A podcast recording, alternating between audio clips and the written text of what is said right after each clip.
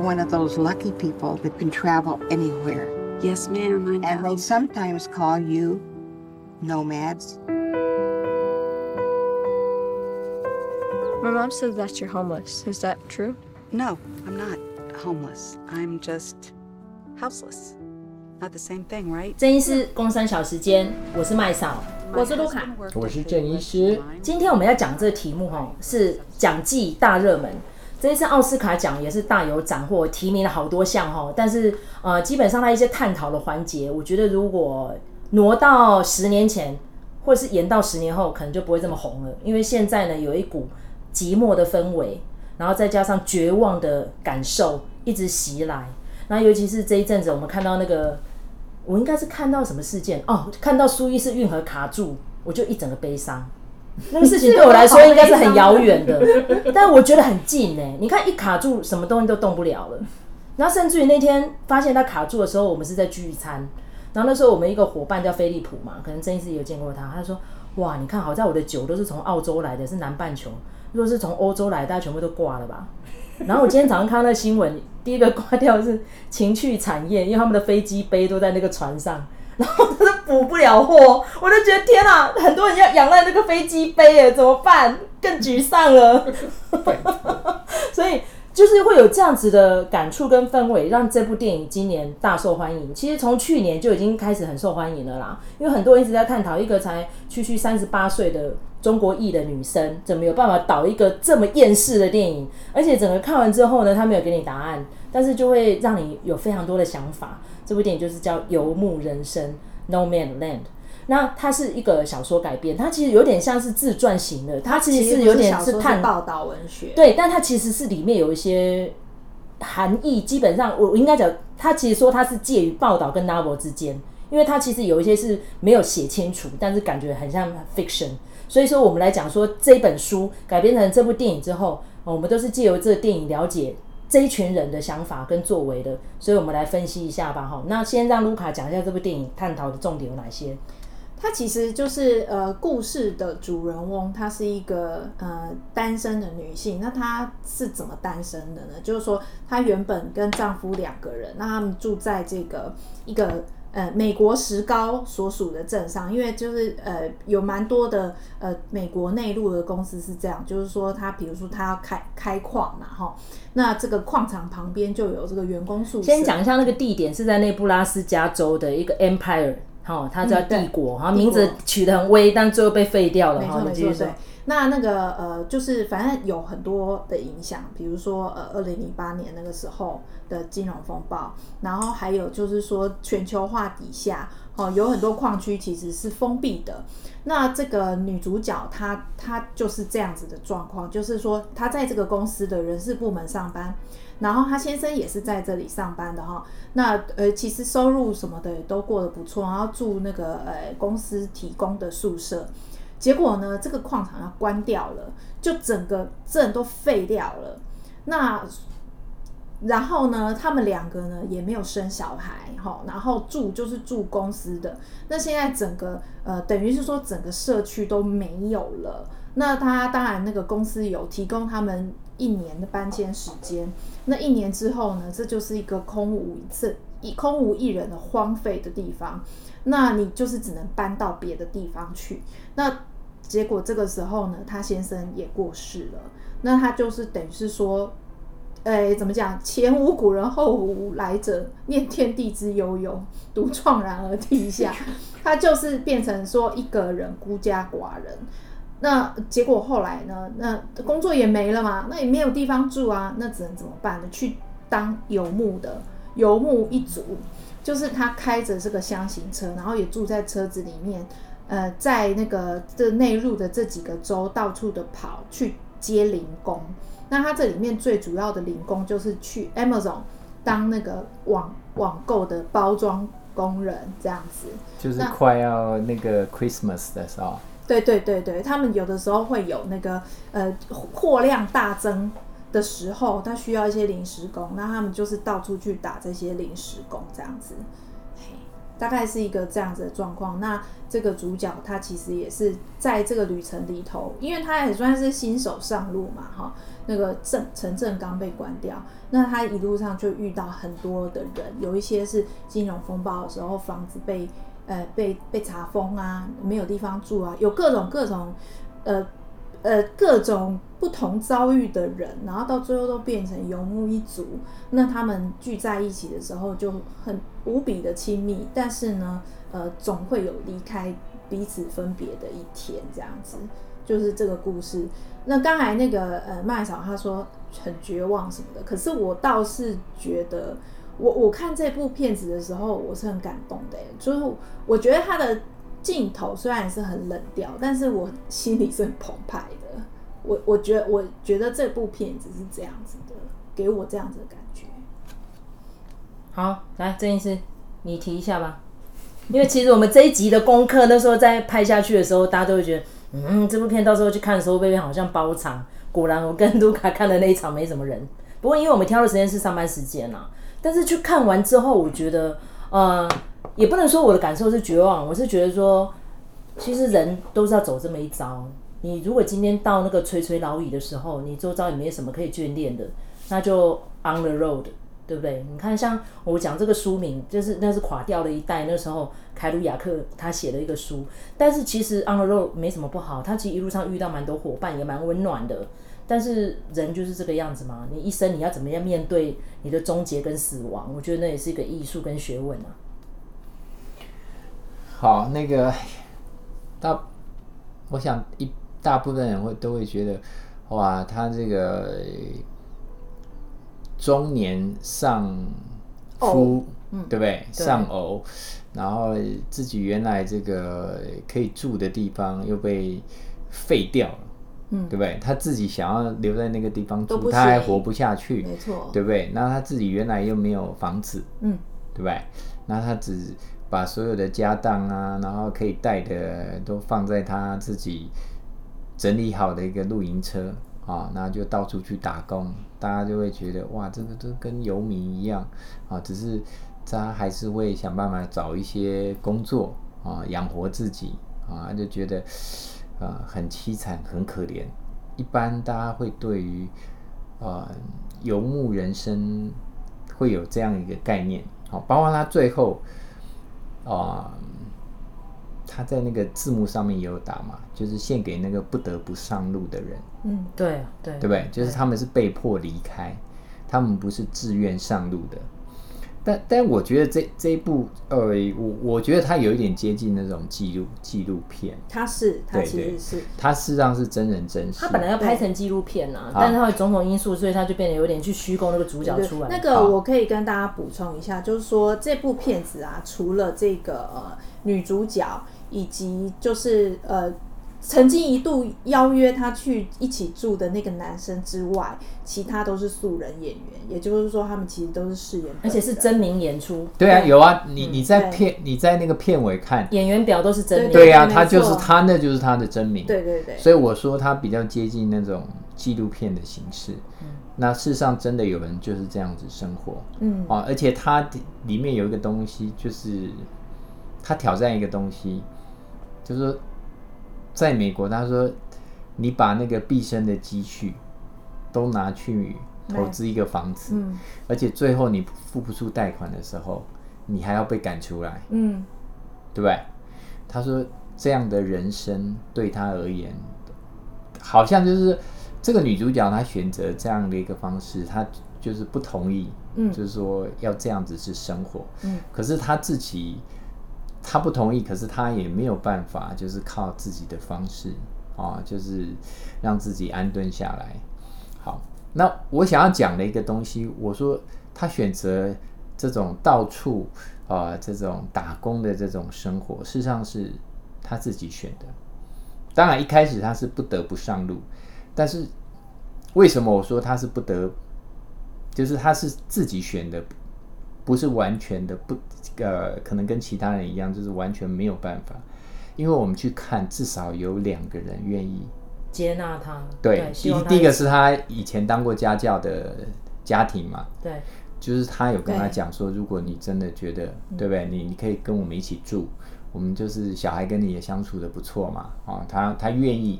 第二个就是刚才麦嫂讲的那个，其实应该是三个人，因为妹妹妹也有这样说，还有一个妹妹，好，好妹妹也是，啊，就是大卫吗？好，那至少有你看有三个都愿意，就是让他住下来，而且不要他去。就是负担付对对房租什么的，对对，但是他自己为什么他不愿意？你有没有想过？哎、欸，如果是我，我也不愿意哎。为什么？当下可能 heat for a moment，可能大家就会想要接纳什么，干好像好像施舍，像 charity，或是可能到最后可能过浪完之后，他要去哪里？可能那时候身体种种因素可能更不能上路了，所以他就选择就自己面对。我我如果是我，我当下我也不会接受。卢卡，你觉得呢？我们现在要开始问问题了。代位，我们又到了那个问问题的那个。哎、欸，我真的觉得这部电影每个人都要去代位一下，我觉得很好啊。没错，这个这个作业出的很好。因为我那个时候在看的时候，我我其实也有一点，刚开始的时候会有一点不理解。可是我后来，我好像就是跟着他这样子走，我好像有一点理解。就是说，第一，我觉得我不可能像他那样选择。但是我觉得他有一个部分是他很想要保持保有他跟先生之间的回忆，他觉得那才是他真正的归属。那另一方面，我也觉得说他呃，他可能觉得这样子比较自由，然后他可以选择他想要的方式。那他或许觉得说，呃，虽然呃都跟这些人都只是短暂相遇，但他可能觉得这样子的关系远比那种。有一点捆绑的，就是说，因为你是我的，呃，你喜欢我，所以你跟可以跟我一起住，或者是说啊，因为你是我妹妹，所以我可以住在你这里。我觉得那个感觉就是是比较有负担，他宁可自己追求。好，他有一个 key word，我现在就是这边提供，我我觉得就是关于这个女主角，事实上在导演这边他有设定一个东西啊。因为他有那个那个家教的那个，就是以前当家教的那个家庭在关心他的时候，他有跟他们讲，我只是 houseless，houseless，他不是 homeless。好，这这就是 keyword。他只是房子没了，但是他觉得他还有一个家。他的车子就是他的家，嗯、因为中间有一段是他去修车嘛，他说那个我的家在车上。好，所以他不管怎么样，他就是要把车子赎回来。嗯嗯，嗯。所以事实上他要。他要 keep 的是 home，嗯，对，对不对？那他原来的 home 是，就是他跟他先生，没错，就是他原来他觉得他觉得是 home，只有他他跟他先生在的地方。当他先生往生以后，然后他的房子被收回去了，他只能把。跟他先生有关的这些 memory 的这些 stuff，就是这些家具啊什么，他尽量的把它收起来。嗯，所以连那个盘子被打碎的时候，啊、他还想办法把它拼起来。你你知道那个所有的观众都惊呆了。对对，其其实那就是有一个对他而言，就是有一个他死也不要让它破掉啊、哦，要要怎么样把它，就是即使破掉，要想办法把它补回来。来好，所以事实上就是他原来他心里面。真正唯一称之为家的，就是他跟他先生，对不对？那刚才卢卡我觉得讲的还不错，就是他一直要，就是要 keep，就是他跟他先生你好，但是他跟他先生对他而言，那才是 home。嗯。除此之外，他都没有任何的归属感，所以即使别人愿意提供一些比较舒适、安全的环境让他留下来，但是对他来讲，那都只是。别人的 house，而不是他的 home。嗯，所以当他先生过世以后，他已经是啊，就是不只是 houseless，他事实上是 homeless，因为他先生才是他的 home。嗯嗯，嗯。好啊，他他那些过去跟他先生有关的那些有连结的这些啊家具啊，或者碗盘这些物品。那个是他跟他先生那种 home 的感觉的替代品，他只是带着那些替代品上路而已。嗯嗯嗯。啊，这也可以解释为什么他就是没有办法在啊、呃，他妹妹啊，或者是说他以前当家教的家庭，或者他有一个跟他比较谈得来的这个朋友，他们愿意提供给他一个住的环境，他还是不愿意待下，因为对他来讲。那都不是他的 home。嗯嗯，其实我觉得价值观哈，以后一定会吵架的啦。光是他妹妹当下讲了一句话，就惹毛他了嘛。他因为这没说，你为什么选择这样的人生？选择他一直讲这个选择，然后最后就吵架了嘛。他在他妹妹那边是第一个待不下的，就是如果有顺位的话，他妹妹是最不可能待的，因为那个跟他的价值观哈，或者是跟他的三观是完全不一样的。对，那其他两个其实还有可能，但是对他而言，那都跟他的先生没有关系，所以他不可能待下来的。嗯。其实我觉得这种终身任用制真的好残忍哦，因为已经看了太多例子了。因为在这之前，还有一个叫北国性骚扰，其实也是讲到那种终身任用制，就是它一整个城镇就是靠这个产业。例底特律前一阵子因为汽车产业很多都移到日本或是中国了，所以整个萧条也是很可怜啊，就变得毒品枪支泛滥，就是这个样子。所以刚好在这个疫情当中，大家看看这部电影，当然不要觉得好像看得更厌世，不要啦。其实我只能看完之后。没有像卢卡那么澎湃，但是我看完我是有一些醒思的，因为面对孤独这件事情是每个人都要学的。像我们刚好要来录音之前，我昨天去买那本书叫做《孤独世代》，然后它是一个五十多岁的一个还蛮辣的美魔女教授写的书，然后里面有提到说，其实面对孤独哈，每个人提早准备，未来就比较不会发生很多身心症的问题。那郑医师对我们的听众有没有这样的建议呢？我我觉得大家在一个年纪。尤其现在生不如死啊！你看我跟卢卡都单身，未来面对孤独是势必的。单身不是重点，是重点是在于你能不能独处。对，好吧，我觉得独处才是重点。独处，独处还有你理财，你够不够有钱？如果你还活着，钱已经没有了，那也是一个悲哀。当然，就是说你你你自己要有保有一个就是经济，就是，对对，你你至少有经济。独立的能力，或是身体要健康。你看，如果里面那个 friend 他没得打工了怎么办？嗯、身体出状况，像 Swanky 就是这样啊，身体出状况，钱就没有了。所以，所以他在这里面就他就有提到嘛，就是这些人会碰到的一些生活上实际的困境是哪一些？好，那甚至有时候就突然走了，对，对不对？嗯、然后这个都没有办法，因为他们没有保险嘛，对，对不对？嗯。好，那我最后还要提示就是他的配乐。哦，对。他的配乐，这个 果然是发烧友。他的配乐是谁做的？就是主要的配乐是一个意大利，也是一个意大利的那个音乐家。意大利人是很会耶。啊，没有没有，刚好刚好。好，那他的那个这个翻成中文叫鲁多维科伊诺蒂。哦，那鲁鲁多维科伊瓦蒂。哦，那我。其实就是我会知道这个音乐家，最早我都还没有接触他的配乐。我是有一次去那个 CD 的店，就是卖 CD 的店。现在现在还有？我有我有一个他的就是精选集，哦、就是我有买他的 CD 的精选集。找 CD 店啊，蛮难找的。不会啊，我们这边有一个武大、啊、附近、哦、啊。那我就看到，哎，这个他介绍不错，然后我哎就那时候用那个就是。我记得我忘了是试听还是用用 Apple Music 试听，我就觉得哎，他音乐还不错，所以我有买一张他的 CD。那之后只要有关他的音乐，我就会稍微听一下。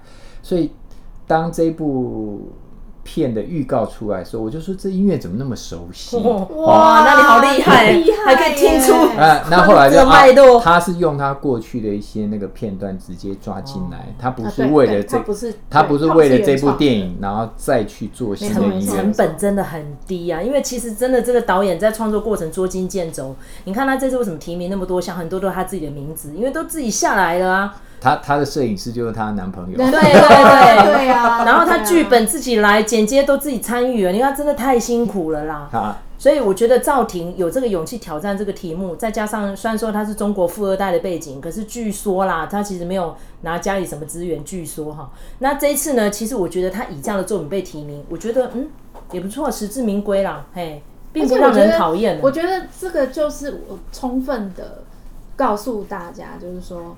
嗯，我自己在看的时候，就会觉得说这部片子它的剧情非常有限，对。然后呢，它所有的东西都非常的精神，好，就是我们一看就可以看出来它成本很低的这件事情。可是即便是这样子，用少少的经费，然后少少的人力，还是可以拍那么好看的电影，我我就觉得这真的是非常厉害。就是他有他有拍到那个就是精髓啦，嗯，对对，就是说，呃，一个这样子不得不上路的人，然后他在那个这个旅程里面，他会碰到的一些啊、呃、人啊，然后事情，还有就是他自己的处境啊，嗯、然后他自己碰到一些困难，他怎么样去处理，嗯、然后他原来的那些过去，或者是他的家庭对他的看法，对不对？这些都是他要去面对的。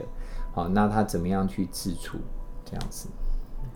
好，那因为其实这部电影能讨论的环节，整个还要看一下当下那个呃政府，还有面对那个社会机制种种态度。对，因为这部片子其实你可以把它非常用社会议题的观点去看，它是一个切入点非常多的作品。嗯。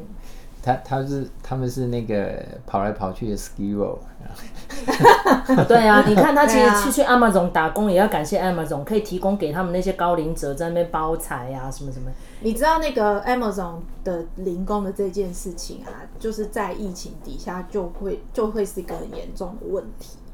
就是说，因为呃，大家没有办法去实体商店消费，那就变成说那个 Amazon 的订单很多。对。那那个，所以他们有一些人是被关在家里嘛，但有一些人是不得不出去赚钱的，因为就像这个这个骗子讲的一样，他如果今天不去上班，他就没有钱，就没有钱可以继续活下去。所以就是就是有这样子的人。那可是他们的那个呃聘雇，他们的聘雇是他们没有病假这件事情。就你一旦发烧，比如说你出现 COVID 的症状的时候，你是不敢讲的，因为你无法停工。嗯、然后呢，他不可能给你带薪的病假。对，所以到最后那个因为。他们那个订单大增嘛，所以那个来打工的人又变多，就变成那是一个温床，你知道吗？其实这是一个很大的问题。好，那大家其实哈很多会抱着希望想要移民美国的人哦，这一次刚好有蛮多部电影可以让你拿来参考的。例如还有另外一部是在讲韩籍韩籍移民的韩籍 韩裔移民的这样的梦想之地。但是因为梦想之地，我觉得下次我们可以再看完再 P 单元来讨论呐，因为里面可能还蛮多环节的，因为现在还没上映啦。好，那我们就期待它上映。下次我们再来讨论，到底美国是不是我们的梦想之地呢？你看今天才发生那个 hate crime 的事情，对不对？哈、嗯，那个都蛮悲伤的。所以啊，我们持平而论啊，台湾是个宝岛嘛，哈，爱自己的国家哈。好，这结论收尾怎么说那么 好八股哦？我的天啊！台湾万岁哦！好，OK。台湾 Number One。对。好，哇，我们这集到这边结束。我是麦嫂，我是杜卡，我是郑医师，下次见，拜拜。拜拜。